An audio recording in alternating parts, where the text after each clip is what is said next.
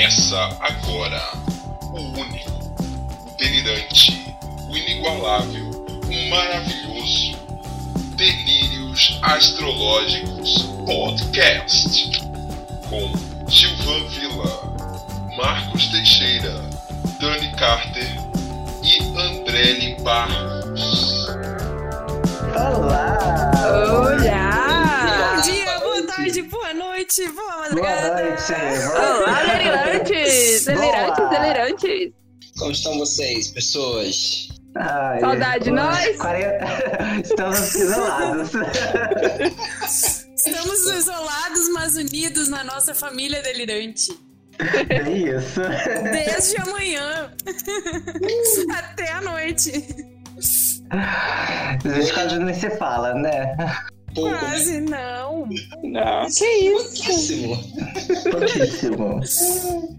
Bom, e hoje a gente vai falar de trânsitos, que aliás na quarentena não pode transitar, mas não é bem esse trânsito que a gente fala, né? É. Então, é, vamos falar. Dani, fala um pouquinho da gente, pra gente de, da- umas histórias aí de épocas passadas. Como é que você utilizava os trânsitos? O que, que você tem pra nos contar? Então, de uma forma geral, nos tempos primórdios, impérios romanos, gregos e afins, era muito comum, como acho que até citei no, no episódio anterior. Foi anterior ou foi num que eu tava prova e, gente, eu tô perdida? Bora. Vai, vai ser antes desse, pode ter tranquilidade. É, então, é, eles tinham astrólogos pessoais, entendeu? Então eles gostavam de saber como estaria o céu, o, co- o- como os, planetas estavam conversando quando eles queriam conquistar algum, algum território, alguma coisa, como é que ia saber na época de colheitas, entendeu? Então, assim, a coisa da- das pestes, como a gente consegue prever hoje, que a gente tem o mesmo cenário da, da, da peste bubônica, por exemplo, que isso não vem ao caso, a mesma configuração, Naquela época eles não tinham essa- esse tipo de pre- predictibilidade. Como é que chama? É assim mesmo? Bora. É. Previsibilidade. É, e eles tinham essa coisa, eles precisavam, eles preditiam. Tinha até um, um, um imperador, acho que Tibério é o nome dele, que ele fazia sinastria do mapa dele com os oponentes. Você tem noção do nível que, do poder que a astrologia tinha? Pra ele saber quando é que ele atacava, qual era o melhor momento, qual. Nossa, era uma coisa muito louca, assim. Nossa, é incrível. A história da astrologia é incrível. gente. A astrologia nasceu como uma. Com as técnicas preditivas, né? As pessoas Uhum. acompanhavam os ciclos da- das- dos planetas, da Lua, do Sol e depois os planetas mais distantes. Para acompanhar as estações do ano, os tempos de plantio, de colheita e tudo Exato. mais. E eles foram percebendo que influenciava em, Em outras coisas também. E transformaram os planetas em deuses, né? Eles viam, ah, esse deus rege tal coisa. Então, vou pedir pra ele, vou, vou usar a época dele pra tal atividade. E assim foi surgindo, né? É, uma coisa também que, que eu li foi que, se eu não me engano, foi Ptolomeu, que foi o primeiro que registrou as órbitas. As órbitas, assim, é, as planetas- estações do ano, do ano né? Não, não só isso, mas ele também conseguiu calcular as órbitas do- dos planetas para saber quando que cada planeta passava em cada área, né? Em cada casa, Signo. em cada signo também. Ele foi um dos primeiros que fez isso, até as ef- é, efemérides de, Ptolo- de Ptolomeu, se eu não me engano. Uhum. Foi o primeiro a fazer essas efemérides, né? Que é aquelas longas tabelas de, de quando tal planeta passa por tal lugar, tal signo, né? E que quando, quando, não, tinha, quando não tinha a internet para fazer mapa, as pessoas usavam as efemérides, né? Não, eu tava lendo também que teve uma época que astrologia fez parte até de currículo de universidade, da Universidade, da Universidade de Bolonha. É na Espanha, isso? Bolonha? Acho que é, não? Na, não é Itália. Na Índia ainda tem universidade de astrologia. Não, eu sei. Mas eles, eles tinham, eles usavam para conhecimento médico, conhecimento preditivo, sabe? Tratamento de enfermidade, até em tratamento de enfermidade. Os caras usavam astrologia. E hoje em dia as pessoas ainda querem se pegar usa na nossa na cara. Índia. ainda se usa astro- a, a- o- como é que é? A medicina ayurvédica, ela tá ligada aos doshas, tá ligada aos elementos. Eu sei, eu sei. Eu sei, mas pensando no fato que a gente aborda, a gente aborda astrologia no Ocidente, é, é- é bem complicado pensar, porque lá fora sempre foi assim. Oriente sempre foi a astrologia teve o seu peso e tem até hoje. Só que aqui não, ela, ela voltou agora. Não, agora não, né? A gente tá estudando isso há tempo, mas essa é pré-era de aquário que a gente tá, é que a astrologia voltou com esse boom. Porque se vocês pararem para pensar, com, com a gente foi assim. A gente todo meio que descobriu na mesma época. Sim, acho que o Brasil nunca teve essa tradição de astrologia, Aham. né? É, Por- Porque é uma coisa mais oriental mesmo. Os maias também tinham uma, uma astrologia própria. Os índios talvez até tivessem algum sistema, mas essa cultura se perdeu completamente com a dominação portuguesa. E a gente nunca teve até hoje, assim, né? Essa coisa da astrologia ser tão presente, tão popular. Hum, Mas há de se dizer que, que na Idade Média, até o, a perto da era do, do iluminismo e tal, era muito comum que se estudasse astrologia nos mosteiros. Então, assim, tem, gran, tem grandes obras de astrologia da Idade Média que são associadas a, a, inclusive, santos hoje da Igreja Católica. Um pouco menos conhecidos, mas tem. Então, era muito comum na- dentro da igreja dos mosteiros, os monges estudar astrologia. Era um assunto corriqueiro e comum da, do dia a dia deles. Né? Mas ao mesmo tempo, né, é- era proibido as pessoas terem contato com qualquer tipo de evidência, né? As pessoas fiéis, digamos assim, de, de- da igreja católica e tal. Querendo ou não, É. eu acho que é aquela ideia de a gente tem medo do futuro, né? A gente não quer, tipo, saber o que vai acontecer, né? A gente, por exemplo, sou, eu venho há muito pouco tempo, né, ligado a isso. Então, assim, é, nesse meu pouco tempo, eu ouvi dizer dessa questão que ia acontecer agora em março de 2020, né? E que aconteceu. Então, tipo, eu, eu fiquei sabendo, foi em janeiro, um pouquinho ali em dezembro. Então, tipo, a gente já esperava alguma coisa. Então, quando aconteceu, a gente, tipo, nossa, veio, né? Esperávamos pelo quê, Gilva, pra quem tá perdido? Ah, pela. É a grande conjunção que eu acho que que, você já falou. que se pensava, né, que, que podia acontecer? A gente pensava que podia acontecer guerras, desastres naturais. quando A começou aquele lance lá, aquele lance dos Estados Unidos com o Irã, me veio muito isso forte, mas depois É, eu eu. também tava com muito medo. E, e olhando por esse ponto de vista, olha se o vírus às vezes não é uma benção. A gente podia ter entrado numa terceira guerra mundial com esse conflito dos Estados Unidos e Irã. É, aí ia adiantar o gel. Porque com certeza o Brasil seria um que apoiaria os Estados Unidos, né? E muitos outros países. Então, é, ia ser uma coisa mundial mesmo. Mas uma coisa que eu achei interessante foi que, assim, a gente sempre cogitou que alguma coisa ia acontecer, mas nunca conseguiu decifrar o que, né? E veio de uma forma totalmente inesperada, que ninguém, ninguém nenhum astrólogo, eu acho que conseguiu prever que seria um vírus. Exatamente o Teve que era, alguns né? poucos que sim, né? Que consegui, que exatamente o que não, mas que, ah, que poderia ser alguma epidemia. Teve alguns poucos que disseram que, que deram essa, essa ideia. Mas não existe nada assertivo, né? O negócio é que você vê Não, não é assertivo, a gente vê energia. a assim. energia você não sabe o que, que é. Você sabe o tom dela, mas não o que, que É, é. até tem aquelas, aquelas profecias, né, que falam, é, a profecia de Nostradamus, que em tal Uhum. ano vai acontecer tal Que coisa. foi citado e que, e- e que o pessoal tem, tem é, aberto de novo esse negócio. Eu vi citarem o nome dele algumas vezes sobre essas pandemias. Estão voltando com Nostradamus e, tipo. né? E sempre Aham. Bota o nome desses É, caras, né? Lá do, do passado.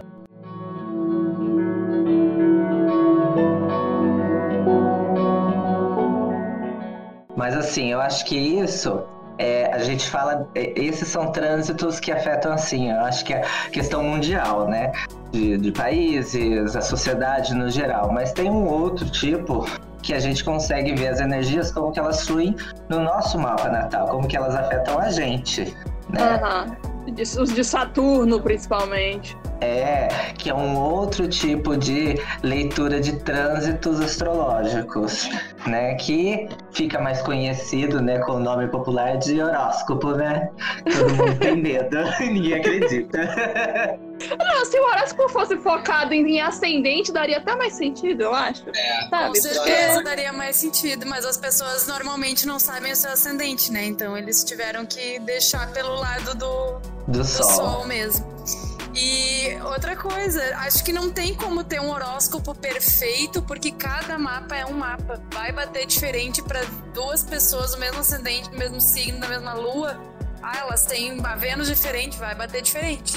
Coisas que vão bater muito parecido for- são de pessoas, por exemplo, Saturno em quadratura com Urano. Então, pessoas que nasceram é, com Urano no mesmo signo, que são sete anos, Uma geração. É de, gera- de geração. Então, tipo assim, Urano, Netuno, Plutão no mesmo signo. Então, quando faz uma quadratura com esses planetas, muita gente vai sentir a mesma quadratura. Mas, no geral, os outros planetas, tipo, bate assim totalmente aleatório. Cada um sente alguma coisa. É, E as casas, né? Eu acho que acaba pelo ascendente a gente ainda consegue alguma coisa dentro das casas astrológicas, dentro também de um certo limite, que as casas não são iguais para todos, certeza. Dependendo do grau do ascendente. Só uma, co- Mas- uma curiosidade que eu tive a cunho hoje, conversando com a Andrelli mais cedo. A astrologia se aprofundou na vida de vocês depois de algum trânsito com escorpião? Não reparei. Com escorpião, sim.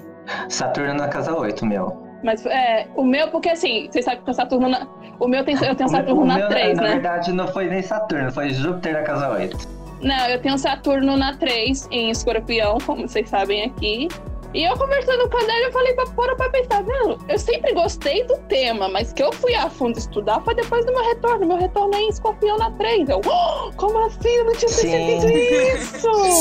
Mas é uma, uma das coisas que eu que eu vi, né, a questão do, do Saturno.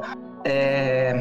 Mas antes de entrar em Saturno, eu queria assim, o Marcos escreveu o post no blog, pra quem Uhum. não sabe, a gente tem um blog, né, chamado né? Delírios Astrológicos. Astrológicos. blogspot.com e lá a gente descreve né, as mitologias dos planetas, dos signos, né? Por enquanto eu acho que só tá dos planetas. E Marcos escreveu de Saturno, Marcos. Então você não fala um pouquinho, assim, brevemente, da mitologia? Claro, claro. Então, é, o Saturno né, então, é, talvez é o mais temido dos trânsitos que a gente ouve o tempo todo, é aquele tema de, de, de filme, né? Então, todo mundo de Saturno, né? Mas é, Saturno era, a, a ideia geral é que Saturno era filho de Urano, da união de, de Urano com Geia ou Gaia, é, surgiram muitos é, titãs, que eram criaturas, é, é, eram também deuses, né?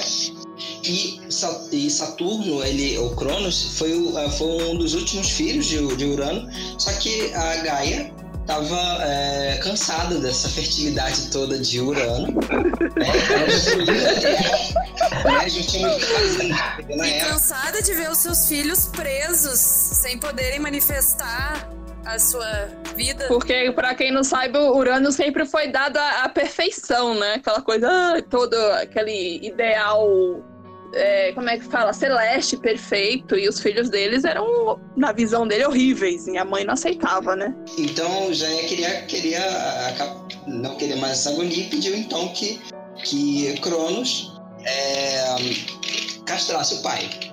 Bem assim, né? A mitologia é um pouco É dramática. às bem vezes, bruta, né? ela é bem bruta. bruta, né? Então, Gaia teria dado uma força para Cronos ou Saturno, vou chamar de Saturno para facilitar.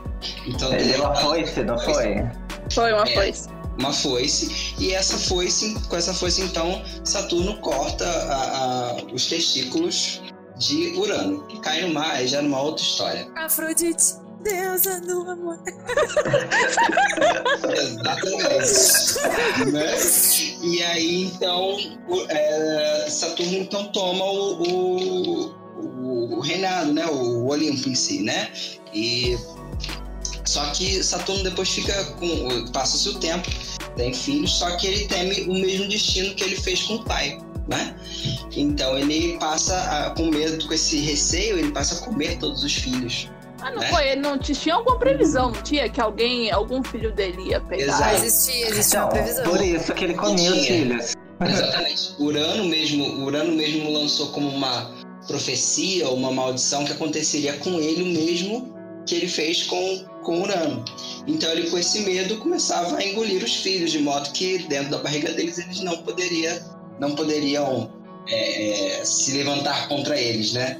É, é uma ideia até complicada, a gente fala gente imagina ah, né? Mas na ideia dos deuses que podem tudo, simplesmente eles ficam vivos lá dentro. E, e, justamente Saturno, Cronos, né? É o tempo, né? Também tudo cabe, tudo está dentro do é, tempo. É, o senhor do tempo.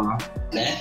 Então, por fim, é, é, também a mãe, que é a Reia, se não me engano, é, cansada dessa situação também, ela resolve esconder um dos filhos de, que ela teve com, com Saturno, que no caso é Zeus, né? E é, oferece uma pedra enrolada em pano no lugar de Zeus, engana Saturno e, e envia Zeus para a Terra, onde ele é criado numa, numa gruta lá, enfim. É, os, te, os, detalhes do texto estão no blog, gente. Vai lá. Por favor. Então, o fato é que uh, Júpiter, depois de descobrir o seu destino e o que, que ele. O, o, a situação dele e tal, resolve então que deveria destronar o pai, né, para libertar os irmãos. Só que diferente do que o próprio Zeus fez com ele, ele é, não castra o pai, na verdade. Ele simplesmente toma o, o, o, o, poder, a força e exila o pai na Terra, tá?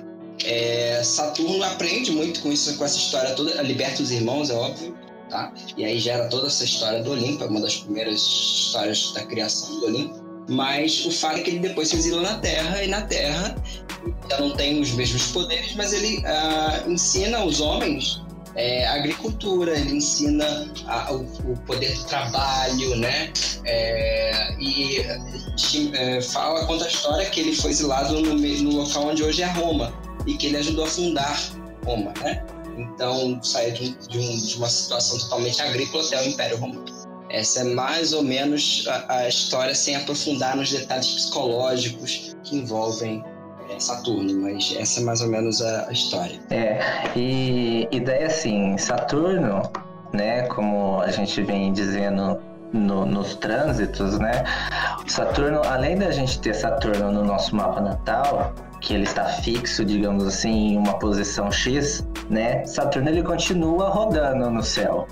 E enquanto ele vai rodando no céu, ele vai refletindo áreas do seu mapa astral. E nessas reflexões, Saturno completa uma volta e ele volta a ficar junto onde estava quando você nasceu. Que é por isso que a gente fala que é retorno de Saturno. Temido retorno de Saturno. Temido retorno de Nossa. Saturno. Que acontece a cada 28 anos. É, 28, 30, por aí, né?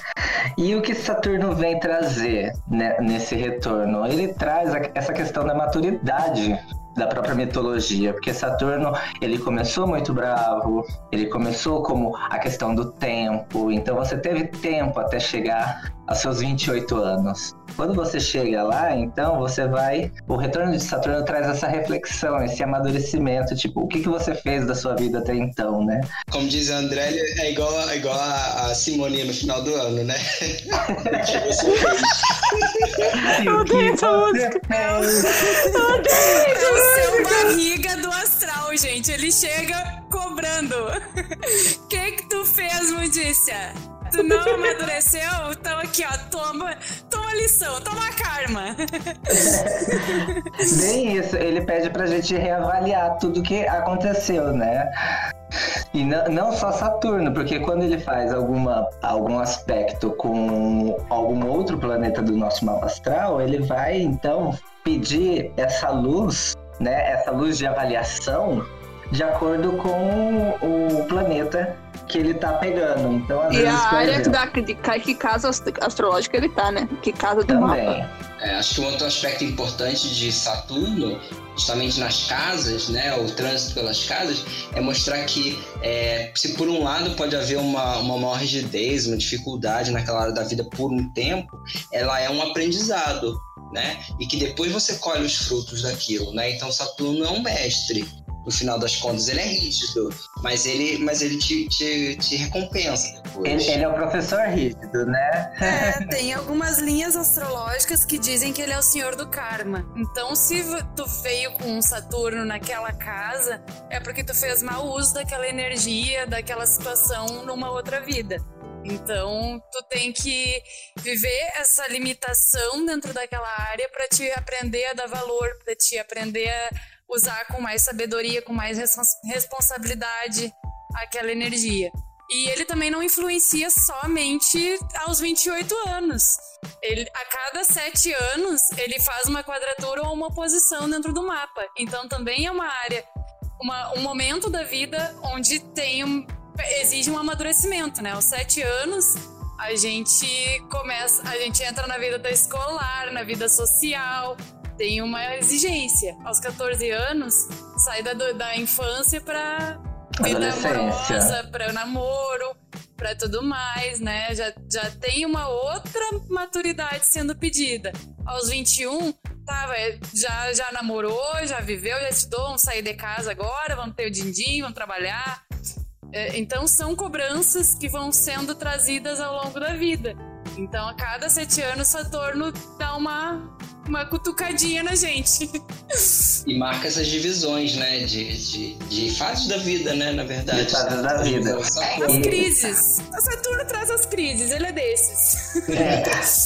Saturno, é, uma coisa que eu li é que Saturno ele rege o presente. Ele não rege o passado, que é a Lua, e não rege o futuro, que é Urano. Saturno não volta para pedir assim, ah, você fez bom uso ou mau uso do tempo.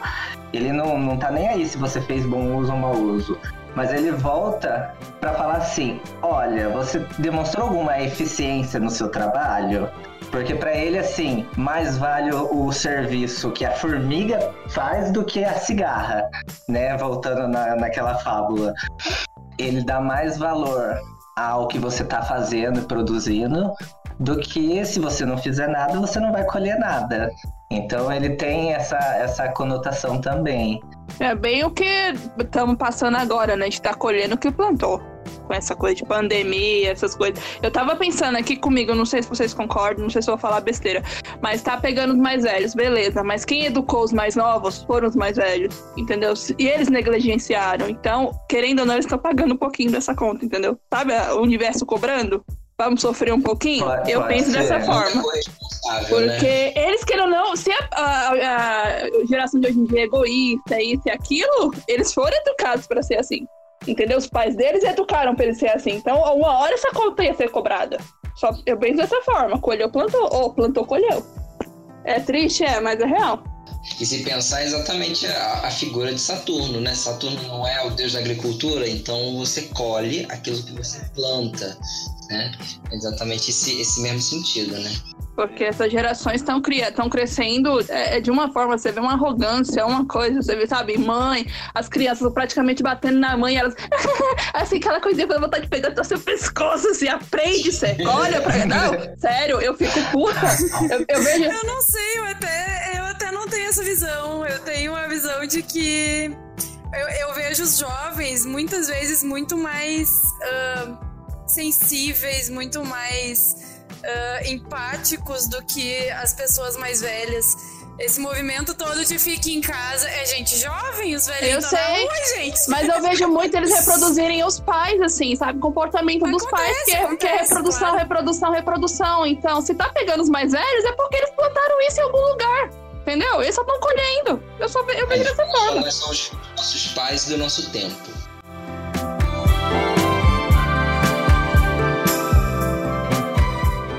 Mas tem um outro aspecto também, voltando a Saturno, que Saturno também ele é sobre o tempo e as relações, porque ele, além de, de ser do, de Capricórnio, né, da autoridade, né, de reger Capricórnio, ele é corregente de Aquário, que é fala das amizades, e ele fica exaltado em Libra, né? Que é a, as associações, casamentos. Então ele tem essa questão de da, é, fazer as pessoas se unirem, tanto na amizade quanto no amor. Exato. Que é essa questão de tempo. É. Né? Se, se Saturno não tiver bom, por exemplo, numa sinastria, né, no, no o, o, namoro ou o que mais for não, não vai para frente, não vai, não vai rolar tanto assim, né? E Vai tem ter longevidade. Bem isso. E tem até, por exemplo, eu já vi alguns é, outros astrólogos comentando, né, de, de posições que Saturno, por exemplo, quando Saturno passa na sua casa 7, né? ele pode ativar o começo de um namoro. Não, não tão tirar, mas eu acho que é mais começar até. É um namoro, um casamento, né? Um namoro firme. Ele vai fazer uma, uma- vai trazer uma maturidade dentro daquela área, né? Então, se É, a ele pessoa tá trazer- solteira, ela pode querer se relacionar de uma forma mais Mas é séria. a coisa levar a sério. Mais Se a séria. pessoa já tem alguém, ela vai reavaliar o relacionamento dela se é o que ela realmente quer. Se é realmente tá trazendo uma troca bacana, madura. né?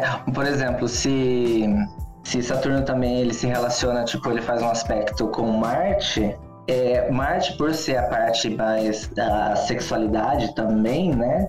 Ele pode fazer a pessoa reavaliar como que ela vê o ato sexual para trazer uma, um amadurecimento, tipo, levar a, a a sexualidade mais a sério, digamos assim. Então, tipo, ele não vai ser mais tão promíscuo quanto ele era, porque ele tá, tipo, tendo uma reavaliação ali. Então, Saturno traz esses. é, ele, não é, ele não traz só as coisas ruins, né? Ele traz coisas boas também. Ele não traz coisas ruins, ele traz o que tu plantou. Ninguém mandou plantar errado. Exato, Saturno, Saturno, na verdade, é por isso que acho que tá exaltado em Libra. Saturno é justo.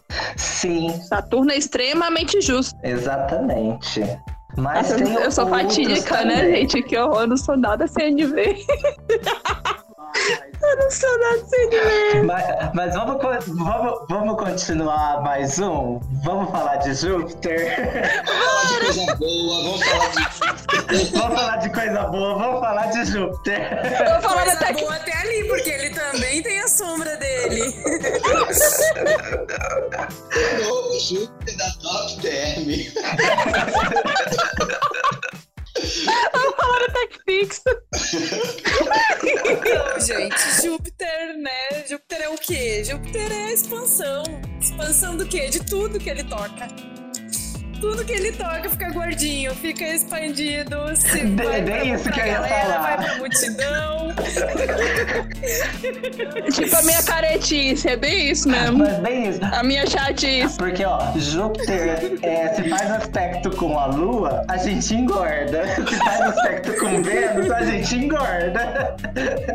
E quando o aspecto é real, como é que Se faz? tá no ascendente, a gente engorda. Não, se o aspecto é real, eu acho que daí já não leva a isso. Mas em trânsito, ele dá aquela engordadinha, né, gente? Hum, É até engraçado, você falou de, você falou de Saturno, ah, que você estava falando de Saturno na casa 7, mas tem o, o- o- na mesma, o mesmo astrólogo ele fala também essa questão da de, de Júpiter na casa 7. Ele fala assim, bom, Júpiter é bom, né? Na casa 7, que legal. Não, porque Júpiter vai te dar muitas opções e a chance de você é, Terminar algo mudar esse sério. é maior do que Saturno. Então, quando Saturno firma, Júpiter desfirma o negócio. eita porra, que Saturno tá Imagina. quase entrando na minha 7. Saturno tá entrando na minha 6, quase indo pra 7. Olha, gente, eu tô ferrada. Saturno tá entrando na nossa 7. A gente tem as casas parecidas. É Vamos casar, Dani. Mas, ó, Júpiter na 7 dá, tipo, o múltiplas chances de dar namorinhos, né? Júpiter na 5 pode dar múltiplas chances de você engravidar ou ter filhos. Verdade. Então. Ah, meu Júpiter tava na minha 5. Como eu sou contida, ficou de boa. Porque, pá, É, né? sim, tipo, ele dá margem assim, se você abrir As pernas, socorro. Ia falar, abrir as chances, né? Mas. Devagarzinho que não tem sair da pessoa besteira. Ai, gente, vocês são muito. Porque tu tava pensando besteira. Eu não. Eu não, tá bom. Aham. Ah, eu pensei. Confesso. Mas Júpiter, ó, Júpiter traz uma atitude estabanada, dependendo do, do aspecto. Ele pode trazer, é, se for relacionado com Marte, ele pode trazer uma sexualidade mais aflorada, então você fica mais com vontade de fazer, né? Fazer o que, Juba? Gente, tem que, tem que pensar no, como fala, no, da indicação etária. A gente não falou nada demais aqui, não. Não, bem isso. Bom, adiante, adiante. Vamos falar então o quê? De Marte agora? Porque a gente já falou de Júpiter. Ai, gente, a gente não falou uma coisa de Júpiter, né? Júpiter, ele traz aquela sensação de felicidade, de alegria, e ele traz excessos também, tipo assim. Sorte também, né? Vamos Por falar. que, que a gente engorda? Também traz sorte. Quando passam alguma coisa de Júpiter, né? Aquela coisa, né? A gente se joga na vida, ai, tá maravilhoso, tá um prazer, vou comer, vou beber, vou Trânsito festar. de Júpiter. Tava até vendo a aula de um, de um dos nossos professores aqui, com a qual a Andrelli não compartilha, que trânsito em Júpiter, que é na 1 e na 6, deixa você gordinha. Eu vi A isso gente tem que pensar sempre no, no mito, né? Que é, que é, se a gente for pensar a ideia, né? Tá na minha seis. Mas qual que é o mito de Inclusive. Júpiter, então, Tem, Marcos? tem, lá, tem lá no blog também, gente. Vai lá, Ah, tem lá no blog? no blog. Mas, mas só pra ter uma ideia da, da- de quem era Júpiter, né, e tal. A gente falou, é, o poderoso, Poderoso chefão, nas relações, Júpiter era um tanto, assim, é, infiel, vamos dizer assim, né? Fazia um filho em cada canto, deixava os outros criarem os filhos, né? É, tinha toda essa questão. Zeus para os íntimos, você não falou isso, que Júpiter é, ligado a Zeus. Perdão, é verdade. Ok, aí você fala da infidelidade, você já Zeus, lembra de Zeus na hora. das séries, né, que a gente vê na? É Zeus, gente. Então, assim, ele se escondia na, na, em diversas formas, ele é, fazia, né, tinha muitos filhos espalhados, tem toda essa questão é, é, que traz as- é, esse, essa questão do exagero, né? Júpiter também era muito bem humorado, né? Então traz esse, esse- essa questão do humor. Júpiter é aquela coisa, né? Ele é rei do Olimpo, ele pode o que Uhum. ele quiser, ele é hiper mega confiante, ele Sim. curte. Ele pode tudo. Ele tem poder pra tudo. Essa é a sensação que a gente tem naquela área da vida onde Júpiter tá. Ah, eu posso tudo, não dá nada. Eu consigo. É um excesso de confiança que pode ser negativo se a gente não der uma sossegadinha de vez em quando. É. Exatamente. Bem isso. E Marte, gente? Uh, Marte, o senhor da guerra, Marte é o nosso Oh. deus da guerra. É onde vai ter guerra, meu bem. onde é, a mitologia, né, é, é o Ares, é aquele que.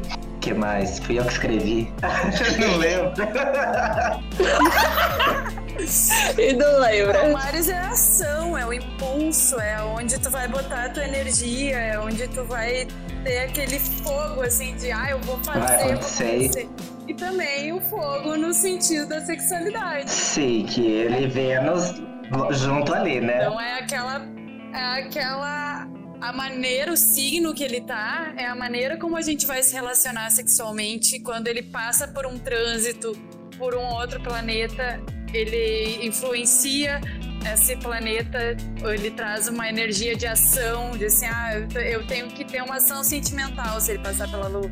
Tem que agir sobre um sentimento que eu tenho. Ele é o grande Ele ativador é dos o ati- ativador, isso que ia falar. trânsitos também, né? Se parar pra pensar, os trânsitos Ele é o grande ativador. tava. esse- essa grande conjunção que tava, ela ativou mesmo quando Marte passou por ela. tudo ali, Sussa. Passou Ação, Marte. exatamente. Vamos dar o play, Mas galera. a, é, Marte ele traz, por exemplo, você falou Mar, é, Marte fazendo trânsito com a Lua, né? Traz também é, uma super. Ele, ele faz ficar muito energético e reativo, Reativo? também. Reativo? Tá falando de mim? Eu tenho a Marte quadratura com a Lua e com Mercúrio. É a minha quadratura amada. Quer ser, quer ser mais reativo e revoltado que eu? Existe não. também super sentimental. Na, na questão de, de chorar por qualquer coisinha, não é, Dani? Eu não choro, eu, eu não choro por pessoas, vou deixar isso bem claro. Mas se eu, se eu passar numa planta e por acaso eu quebrar o galho dela, eu vou pedir desculpa se falar mas, até porque, choro. mas daí é porque câncer, você tem câncer na 11. Daí a gente já sabe o seu problema. olha os números astrológicos, tá? Não, mas é assim, igual eu tava vendo cachorrinho na rua, sabe? Assim, nossa, isso mexe comigo demais. Eu comecei, nossa, como é que deixa aí? Eu falando e chorando. Agora, tipo, Mas, por pessoa caiu exemplo, lá, ó, foda-se. Agora, Marte bicho, é com- complicado. Com, é, fazendo aspecto com Mercúrio. Ah, Tagarela. eu de novo. Eu de novo. É, Marte Eu Eu sou fazendo, tagarela. fazendo é, aspecto com Júpiter, que eu tenho, né? É um reagir exagerado. Tipo, ou uma, uma questão de reação, um otimismo exagerado também, né? Marte com Saturno, né? O Marte fazendo trânsito com Saturno pode trazer problema com a questão da autoridade. Marte com Netuno, você fica basicamente iludido, né? Você perde a percepção. Então, dependendo de onde que Marte está passando, ele vai trazer um, ele vai trazer algum aspecto no seu mapa. E se tal aspecto que ele faz, né, ativa outros, vai ativar todo mundo, né? Então, e Marte ele fica, ele demora dois anos aproximadamente para dar a volta, né, na, no zodíaco, mas ele fica ativado, vamos dizer, umas duas semanas aproximadamente. Então você sente essa energia, né? Já, eu já vi um amigo meu que ficou irritado e ele estava numa quadratura com o Sol e Marte, né? Ele estava irritado de uma maneira que eu dei risada. Eu falei assim, ah, daqui duas semanas passa, relaxa. e, gente, é meio que essa eletricidade de Marte, essa energia que ele tem, ela não se manifesta só no, na personalidade, na, no mental, ela se manifesta no, no físico. Quando a gente tem uma ativação de Marte, a gente corre mais risco de ter um acidente, de, sei lá, Urano e Marte mesmo que estão em quadratura. Tem um, um risco maior de ter incêndio, um risco maior de ter desastres naturais. Uma coisa imprevisível, então, né? É, é, os trânsitos, eles uh, ativam essa, essa ativação de, de Marte é muito global, assim, dependendo do planeta em que ele faz a ativação. É uma é coisa, tipo, física na Terra mesmo, né? Na Inclusive, natureza. na época das queimadas, tinha alguma ativação de Marte? Tinha, tinha ativação de Marte. Se eu não me engano, eu vi naquele aquele astro... Quadratura de Marte com Urano também. Aquela astrologia da, sistêmica da... tava falando disso. Sim, tinha sempre alguma coisa com Marte quando já aconteceu essas o coisas. O rompimento daquela barreira, o rompimento dessa última barreira em. Foi Brumadinho, essa outra aqui, que foi, esqueci o nome. É, é foi Brumadinho, foi. Foi, né? Então. Então teve, teve um aspecto importante com Marte. Teve é... quadratura de Marte com Saturno, se não me engano. Não, com Saturno foi Netuno, Netuno, eu acho. É capaz de ser Netuno, águas e tal. Pode ser no Netuno. É.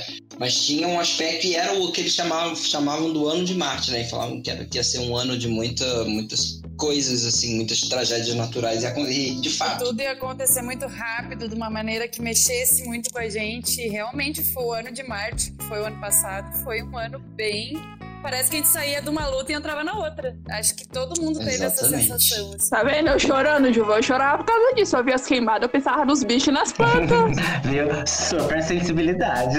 Nossa, chorava demais. É, eu ficava também muito emocional.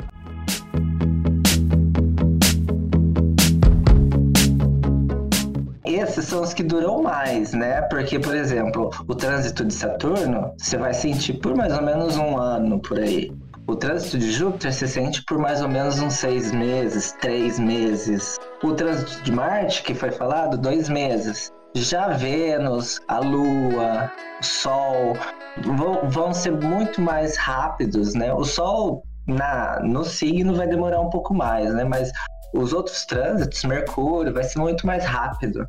Mas não, não menos, menos intenso. intenso. Isso André que entende, né? Mercúrio retrógrado que mexe com todo mundo. Fala aí, André. Então, o Sol, né, gente? Vamos, vamos por ordem de, de tamanho de, de duração, como a gente estava indo, né? O Sol, ele quando o Sol tá num signo, ele ilumina aquela área da vida da gente. Então a gente tem uma, um, um olhar mais focado para aquela área. O signo onde ele tá, a gente sente a energia daquele signo com mais intensidade. Agora o Sol tá em Ares. Então a gente sente essa energia de ação, de iniciar coisas, de fazer uma certa ansiedade. Isso é coletivo, todas as pessoas sentem. Se ele tem faz aspecto com algum planeta do nosso mapa, digamos que eu tenho a Lua em Ares, eu vou ter, eh, eu vou estar muito mais emocional no período em que esse Sol passar pela minha Lua. Exato. Então, quando o Sol faz quadratura com o Sol natal da gente, por exemplo, eu tenho um Sol em Capricórnio e agora o Sol está em Ares. Eu me sinto sob tensão, com ansiedade, com uma vontade de agir para alguma coisa. Tem uma outra coisa me puxando para outro lado, né? Nesse exemplo de Sol em Capricórnio e o trânsito com o Sol em Ares. A pessoa vai estar tá pensando em, construir no trabalho, em, em estrutura, estruturar coisas e ao mesmo tempo quer iniciar uma outra coisa. Então gera uma tensão. E assim vai, assim a gente vai sentindo cada um dos, sol. A gente tem que saber qual o nosso sol para ver qual a influência que esse tem um negócio interessante tem um negócio interessante que é né, que a gente fala do, dessa questão do, do mês e realmente o destaque né é, que a gente faz as metas de fim de ano em dezembro durante o, o quando o sol está em Capricórnio gosta de meta, gente. Então, assim. Exatamente. Então, acho que é muito fácil de visualizar. Tá vendo? Eu sou do contra, eu só faço um negócio de meta no meu aniversário. Isso eu sou diferente. Eu só faço no aniversário. E também é uma boa fase, né? Porque é o teu ano novo. Exato. É o seu retorno solar. É, bem isso. Aliás, né, aquela coisa de inferno astral que dizem por aí, o que, que, é o inferno astral? É quando o Sol está no signo anterior e todos os planetas têm inferno astral. Então a Lua, tudo tem o inferno astral também. Então é quando o planeta está no signo anterior. Então se eu sou de Ares e o planeta está em peixe e o, o Sol está em peixes, é, eu sinto aquela energia né, de eu, eu estou encerrando esse ciclo e aí eu reviso o que eu fiz naquele ciclo, então às vezes eu vem culpas, vem sentimentos de tá, eu devia ter feito isso, não fiz. E aí tu reinicia o ciclo quando o sol chega no, no teu quando chega no teu aniversário, no teu dia de realmente ter o teu retorno solar, aí tudo se ilumina de novo. Aí tu realmente se, se sente iniciando um novo ciclo até energia, uma coisa que eu li a respeito de re retorno solar, né? Que a ideia que as pessoas dão presente pro aniversariante é porque período antes do aniversário a pessoa se sente mais depressiva, mais triste. Então, a, o dar o presente era uma forma de animar a pessoa por conta disso. E eu passei por isso no meu aniversário, que foi tipo há dois dias atrás, né? E há quatro ou cinco dias atrás eu estava numa deprê que eu fiquei o dia inteiro no meu quarto. Eu falei assim, gente, isso é real. não era motivo assim, ai, não queria ficar assim. Tudo bem que tinha daí, né, a Lilith, Kiron, tudo ali no meu sol, né? Mas. Dando uma pioria. tá dando uma piorada. Mas eu senti isso, sabe? Essa. Eu tentei perceber em mim essa questão. Realmente, será que a gente fica mais assim? E, e eu, eu percebi assim que nos sete últimos dias eu fiquei mais tristonho, mas assim, no dia foi sensacional. No dia daí eu fiquei, ai, passou. É tipo, o sol, o sol manda a Samara ligar pra você e falar assim, Seven Day.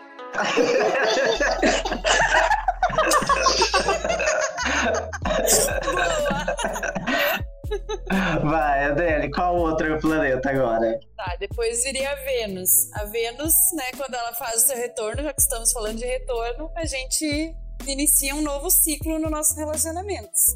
Então, né, dá pra fazer o mapa astral do retorno da Vênus, ver como é que vai estar tá a coisa com os crush o mozão. Ou quando a gente não vai ter nada. Inclusive fizemos, né, João? Ou igual a gente que fez, né? a gente fez e não ia dar nada. Zero. né? A nossa Vênus disse: trabalhem e conquistem dinheiro. Eu tô querendo dinheiro agora. Vocês vão ganhar dinheiro. Fica pro próximo ano. No caso, não estamos ganhando ainda também.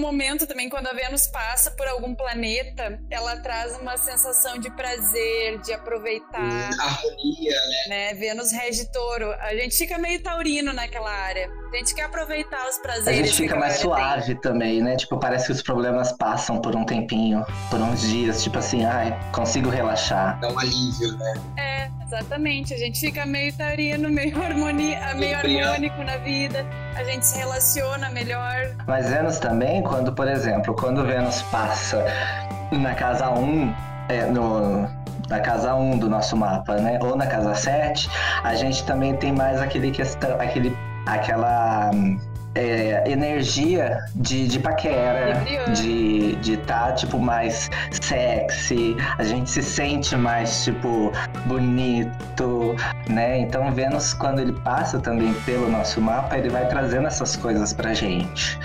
Ele traz essas situações mais calmas. Então, quando Vênus passa, por exemplo, na nossa casa 5, gente, vamos buscar o boy, entendeu? O que, que pode ser o lado negativo da passagem de Vênus? A gente pode ficar meio preguiçoso, achar que tudo bem, né? Tá- Eu tava num projeto, tava construindo, tava buscando, tava, né? E aí passa Vênus, ai, tá tão bom aqui, não vou lutar mais não. É, é, tem esse lado da preguiça também da Vênus, né? Preguiça É bem sabe? a Vênus é aquela que, ah, eu sou bela, eu estou aqui, mas eu não quero fazer nada, não. Exatamente, ela deseja, mas quem vai buscar é Marte. É, é, é, é, É bem essa né? mitologia, um né? Mitologia, eles formam um casal e ela fala assim: é Marte, vai lá buscar pra mim. É bem assim. Aliás, se quiser saber mais também sobre Vênus, temos um texto também no nosso blog. A gente tem tudo. Estamos com tudo lá, somos maravilhosos. E a Vênus também, quando ela faz quadratura com a nossa Vênus natal, é rapidinho, tá, gente? A gente não sofre muito, mas é um período que de repente a gente reavalia as nossas relações. É um período que pode acontecer términos de relações, que podem acontecer brigas, a DR famosa, né? A gente ter. Ah, eu não. A gente reavaliar o que a gente quer nas relações. né? A gente passar por aquele período assim de. Ah, eu tenho uma Vênus em Ares e, a, e tenho uma Vênus passando em Câncer. Né? Então eu, eu- aliás, a Vênus do trânsito não é uma Vênus. É, então eu, eu tenho aquela avaliação, ah, eu, eu tenho uma maneira de me relacionar, de iniciativa e tal, mas naquele momento eu não quero tomar iniciativa, eu quero que a pessoa tenha carinho comigo. Então é um momento que eu posso ter alguma discussão emocional, né, já que é câncer, com a pessoa com quem eu estou, ou me sentir carente. Então também é um período de reavaliação das Sim. relações. É, e mais rápido ainda também é as questões de Mercúrio. Porque Mercúrio vai muito mais rápido que Vênus, né? Exato. E anda juntinho com o Sol. Já, exato. Mercúrio é papo, mas quando ele fica retrógrado, Sai de baixo. que não acaba nunca. O que, que é esse famoso Mercúrio retrógrado, né, gente? É quando o Mercúrio ele parece, olhando aqui da Terra, que ele tá voltando pra trás, que na verdade é a gente que ultrapassou ele, a gente consegue. Olha só como a gente é esperto. Então, a- as comunicações, elas parecem que não fluem tão bem. Né? É, é um período de mal entendidos, é um período de acidentes, de trânsito mesmo, de deslocamento de um lugar para o outro, já que Mercúrio rege os deslocamentos também. Então fica todo mundo meio perdidinho da Silva quando tá, Mercúrio tá retrógrado. Aquelas duas semaninhas todo mundo fica doido. Sim, são duas semanas ou um, tempinho mais que, tipo, nada dá certo, né? É conexão que cai, é celular que não pega, é, se você compra alguma coisa na internet vai dar alguma coisa errado. O bom é que a gente sabendo disso, a gente nem se estressa, né? A gente pensa, ah, Mercúrio retrógrado. bora, bora fazer de É, novo, às não vezes a tem que acaba fazer. dando, tipo, até culpando assim, né? Ah, foi, foi Mercúrio, até. Ele assume a culpa de tudo, na verdade. Te joga pra ele. Ah, a culpa é dele, foi da Ah, porque a gente tem. Mas na verdade o Mercúrio retrógrado, na verdade o Mercúrio retrógrado ele traz pra gente uma lição, né? De presta atenção, meu bem. Foca, se tu focar vai dar certo. Porque são coisas que o, o que geralmente a gente erra no Mercúrio retrógrado ou que dá problema são aquelas coisas que a gente não presta atenção, que a gente quer fazer rápido, que a gente fala e não pensa. Então, é, a mensagem do Mercúrio retrógrado é foca. É, mas vamos dar um exemplo então, né? A gente começou, por exemplo, a ideia de fazer o podcast. Vamos contar um pouquinho da nossa história, né? Vamos. A gente começou com Mercúrio retrógrado. como objetivo já, né? De revisar o que fosse preciso. É, daí a gente gravou até alguns episódios. Deu certo? Deu nada, porque daí a gente teve que refazer. A gente revisou tudo que precisava. A gente revisou. Pra fazer com menos erros agora. É, tivemos que fazer de novo. Tivemos. Que sem erros não existe também.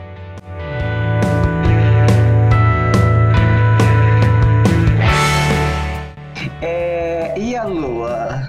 Andréia você que lida com a lua, porque a lua é só péssima. A lua nos traiu. Eu que lido com a lua toda A lua me traiu.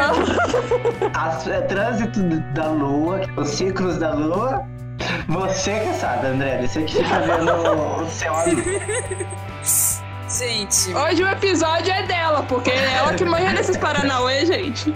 assim, eu sou geminiane, né? Eu sou a pessoa mutável. Eu mudo de humor com quem muda, né? De roupa, mais do que eu mudo de roupa. Que eu tô triste manhã de tarde, eu tô... E aí eu comecei a observar essas influências, por quê? Pra saber qual ia ser a próxima mudança, tá mais preparada pra mim me centrar antes. então a lua, né? A gente tem as fases da lua, a gente já sabe a influência que as fases da lua têm, né? Que a, a lua cheia é quando as marés estão mais altas, é quando as, é a fase de colheita das ervas, é quando a lua nova é a fase de plantio, é a fase de renovação. Se a gente quer cortar cabelo na lua minguante, não cresce tanto, na lua crescente cresce mais. Essas influências, acho que quem vive na Terra conhece. Eu mesmo só corto cabelo na lua Quem crescente. tem a polinha, né, de calendário também sabe. É. né? E mas o que que os signos têm a ver com isso? Gente, tudo. Porque o que que é a lua crescente? É quando a lua faz quadratura com o sol. Então a gente tem a sensação de que ela está crescendo e ela sofre uma tensãozinha com o sol, né? Então a gente, é um período que a gente fica um pouquinho mais emotivo, né? Então a gente tem depois que passa a lua que a- passa o momento exato em que a lua fez aquela formou aquele quadradinho com o sol, é o período onde a gente sente uma energia de botar fermento nas coisas, de vou agir, vou fazer, vou acontecer. Aí, quando a lua tá cheia, ela tá fazendo oposição com o sol. A gente tá tendo a nossa colheita emocional, a gente tá olhando de frente pro sol, assim, iluminando o que a gente tem que fazer, o que a gente fez. Deixa eu te perguntar uma coisa. Eu vejo a lua crescente da lua crescente no céu ou eu vejo a lua crescente em relação à lua no meu mapa? As duas coisas. Porque as duas coisas influenciam, né? Porque a gente vive dentro do coletivo também. A, gente tá notando bem isso, né? Então a lua influencia todo mundo. Quando ela tá cheia, Ah, então eu vou ter duas lu- luas cheias, por exemplo? tu tem a lua cheia normal, do, de, de todo o rolê, todo mundo tá passando por uma lua cheia. É uma fase que todo mundo tá colhendo seus projetos, depois vai começar Certo. a dar uma minguada. Então é aquele período que ninguém consegue iniciar direito as coisas, se inicia não vinga e tudo mais. Então é- é- a gente tem essa influência no coletivo, né? De, de a hora de, de se nutrir, a hora de colher, a hora de plantar as nossas ideias, a hora de revisar, ver o que deu certo, o que não deu certo, que é o minguante. E dentro da nosso ciclo emocional, que é representado pela lua, aí a gente vai ter a questão bem pessoal, assim, de, de- das próprias feridas. No momento que a lua tá fazendo o seu retorno, a gente sente aquela energia de novo, começo, né, emocional. Quando a lua tá minguando, né, que ela vai fazer o inferninho astral dela, que é coisa de horas, gente, não se preocupe. Tipo assim, é num turno. A gente faz uma revisão emocional da vida da gente. O, o- o bom da lua é que é em horas, né? O- aquele probleminha que tá incomodando, ele vai cutucar naquela hora. E aí a gente resolve aquele problema e inicia outro ciclo, sabe? E quando tem quadratura, tem uma tensão. De repente a gente vai dar uma choradinha naquele turno da manhã, da A tarde, gente, da noite. dá, licença, dá licença, porque chegou na minha hora de chorar. Vou ali chorar.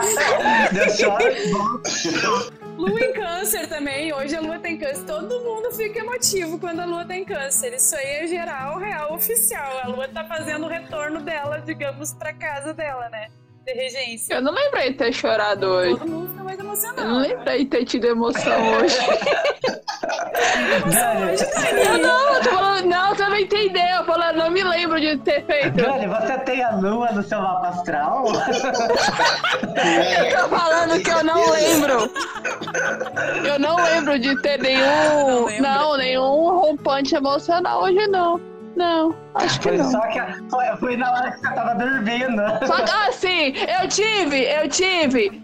Não, não, eu tive. Aguarda, aguarda até Eu vou, eu vou lembrar, eu, eu tive, eu tava cuidando dos hamsters do meu, do meu primo.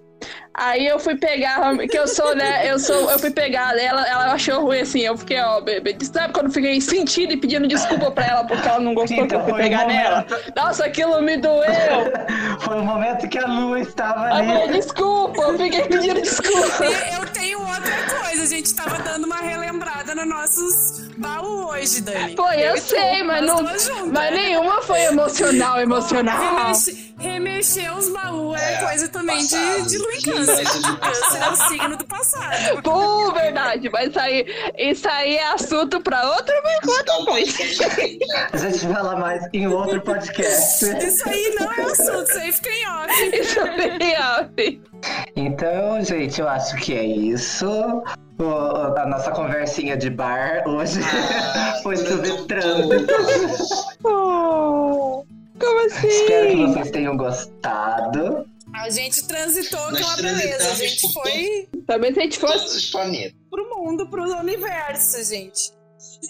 Se a gente fosse pegar tintim por tintim, foi, se jogou no universo hoje. ia ser assunto pra dar veneno Vamos, vamos emprestado. só finalizar, eu acho que assim, comentando, Hum. por exemplo, que essa questão de leitura de trânsitos e de horóscopo pessoal, o que, que a gente pode trazer para o dia a dia? A gente consegue não prever, mas a gente consegue sim ver as energias e quando que elas vão acontecer no nosso mapa. Então, tipo, eu sei que mais ou menos daqui uns dois meses eu vou ter Vênus, por exemplo, transitando na minha primeira casa. Então, tipo, eu já posso me preparar, já sei que caso eu quiser sair para namorar, tal, né? Tudo mais, posso aproveitar É, essa- André, esse momento. Só se já tiver acabado a quarentena. A Vênus na nossa sete, Andrelli. Ferrou. É Saturno, né? É Saturno na nossa sete ou é Vênus? É Saturno a nossa sete.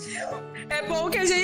Eu tô cansada aí dessa coisa de. Mas, por exemplo, Saturno é bom, Saturno é bom. Também, o que, que a gente pode prever? É, a gente pode saber, por exemplo, ah, no ano que vem vai ser um ano que eu vou sair mais, que eu vou tipo, curtir mais. ou- Gente, quando Júpiter passou na minha 5, como eu tava Não, e eu, que Júpiter passou na... era arruaça todo dia. Chove na horta que é uma beleza. Júpiter passou na minha 7. Gente, eu nunca paquerei tanto assim na minha vida. Safa de. Safadinho assim. Então a gente consegue ter essas pequenas previsões, né? é, ao longo do tempo, assim, de um ano, um ano e meio, a gente consegue fazer essas correlações, até em tempo menor. E aí que tá a importância também de saber o mapa astral, né? Porque se a gente sabe os posicionamentos dos planetas, a gente tem consciência dessa influência que a gente vai ter, né? Ah, eu ouvi que o Sol tá em Ares. Ah, então ele vai fazer, né, conjunção com o meu Sol, né? Então é, é legal a gente ter essa consciência, assim, ó, de onde, onde tá acontecendo aquela energia Tá na minha quadrado vida com o meu, pessoal. tem o que fazer, É, fazer quadratura com o também meu. Não chora, China Véia. Isso, isso ajuda, por exemplo, eu também, por exemplo, eu tenho vários amigos que estão agora com recebendo Saturno em quadratura e oposição ao Sol. Então, tipo, eu quando eles falam assim, ai, não tô bem, daí eu falo assim, eu te entendo. eu sei, vai, vai fala assim, ai, olha, vai demorar pra passar, né? Ai, mas então, Dani, os encerramentos, que você que lembra de tudo. Né? Então, gente. Nossa, nossa Virginiane das listinhas. Né? Então, gente, lembrando aqui que nós todos somos astrólogos, nós todos fazemos mapa, mapa astral, sinastria, Leitura de trânsito. é, mapa de trânsito, progressão, leitura de trânsitos. E para entrar em contato com a gente, é só no, no nosso e-mail, que é o delírios.astrológicos.gmail.com pelo o Instagram, que é arroba delírios.astrológicos. Você pode mandar um direct pra gente, mensagenzinha, tá tudo lá. E também ler nosso blog, né? Tudo que a gente falou aqui tem uma boa pincelada no blog. Então é um conhecimento mais profundo. Se vocês estiverem afim, vai lá, dá essa, dá essa moral pra gente que a gente vai ficar Sim, feliz. sim. Bem E isso. vocês vão ficar sabendo mais a influência dos planetas também, né? Porque aqui a gente comentou. Né? as coisas se perdem. Então é legal ler direitinho o mito, a influência, a simbologia e saber como aquele planeta te influencia, né? Então tá, então muito obrigado por ouvirem a gente até agora. Tchau, tchau. E beijinho. Beijo, beijo. beijo. beijo. Tchau.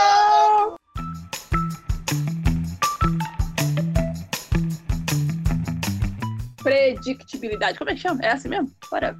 É isso. É, é. Essa é. palavra eu errei? Tá certo. Tá certo. Previsibilidade. Ah, é predictive. Ah, whatever. Vocês entenderam? Vocês entenderam. Todo mundo entende. Então, O fato é que Olha o escorpião fazendo um misterioso. e a gente tá falando de fazer o quê? Pastel, gente. Pastel. Fazer Gente, pastel. olha aí, olha aí. Como é que tá essa pessoa? Urano tá em quadratura com Marte no momento? O que acontece? Ah, a Libra Virginiane fica doida. vai, continue. Olha aí, ó. Vai falar desse Sagitariano aí, desse Júpiter, a gente fica assim. Olha só. Ai, meu Deus. Né, Virgínia? Só lembra de mim nessas horas. Ai, eu amo Virginiane, só que não. Olha, falando na cara dura, olha. Sem nem vergonha.